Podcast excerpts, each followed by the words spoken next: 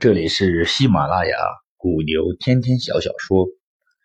今天啊，为大家朗读的是《小小说月刊》二零一七年第十六期《春节的苹果》。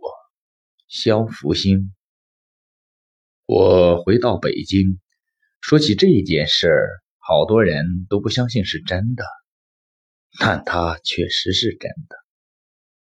事情发生在。四是八年前的一个春节，那是我离开北京到北大荒过的第一个春节。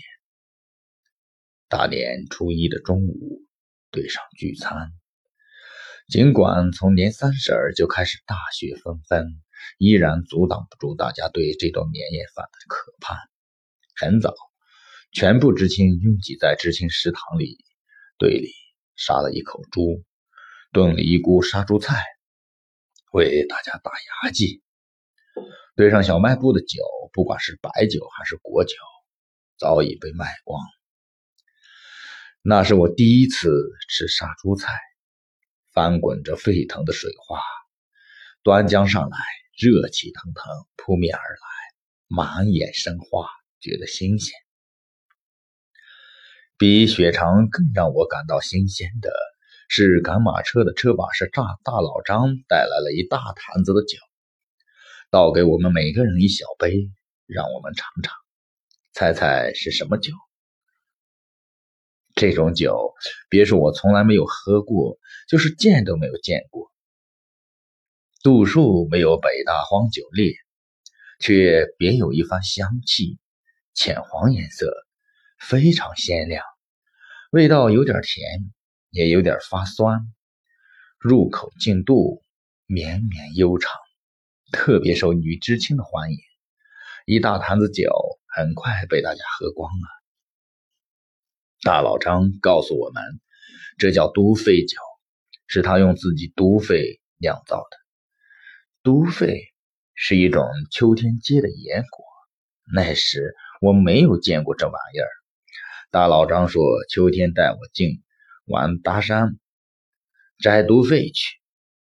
这一顿年饭热热闹闹，从中午一直吃到黄昏。难得对上杀了一口猪，难得大家能欢聚一堂。这是第一次离开家，乡中心中想念家的思念，便暂时被胃中的美味替代。有人喝高了，有人喝醉了，有人开始唱歌。有人开始唱戏，有人开始掉眼泪。拥挤的食堂里，声浪震天，盖过了门外的风雪呼啸。就在这时候，菜园里的李老头一身雪花的扛着棒半麻拉袋推门进了食堂。李老头五十多岁，大半辈子。侍弄着菜地，我们队上的菜园让他一个人侍弄的姹紫嫣红，供我们全队人吃菜。不知道他的麻袋里装的是什么东西。如果是菜，大家的年夜饭都已经吃完了。他扛来的菜有什么用呢？只见李老头把麻袋一倒，满地滚的是卷心菜。北大荒人管它叫洋白菜。果然是菜，望着一地的卷心菜，望着李老头，大家面面相觑，有些莫名其妙。几个喝醉酒的知青冲李老头叫道：“这时候你弄点洋白菜干什么用呀？倒是再拿点酒来呀！”李老头没有理会他们的叫喊，对身边的一个知青说：“你去食堂里拿一把菜刀来。要菜刀干嘛呢？”大家更奇怪了，菜刀拿来了，递在李老头手里。只见他手起刀落，卷心菜被拦腰切成了两半，从菜心里露出一个苹果，简直就像变魔术一样，这让大家惊叫起来。不一会儿功夫，半麻袋的卷心菜里的苹果全金蝉脱壳一般的滚落出来。每桌上起码有一两个苹果可以吃了。那苹果的颜色并不很红，但那一刻，在大家的眼睛里分外的鲜红透亮。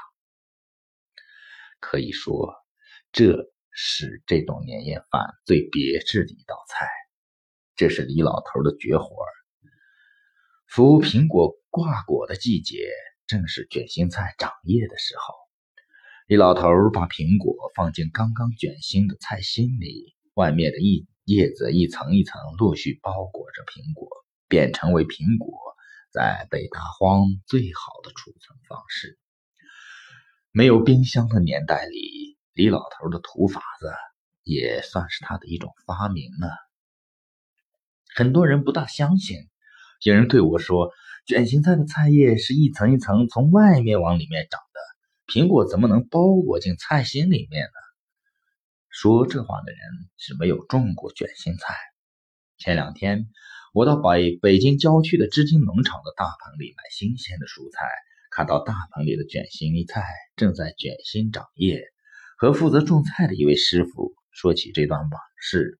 他望着卷心菜的菜心，笑着说：“这倒真是一个好法子。”现在。正是把苹果放进菜心里的时候。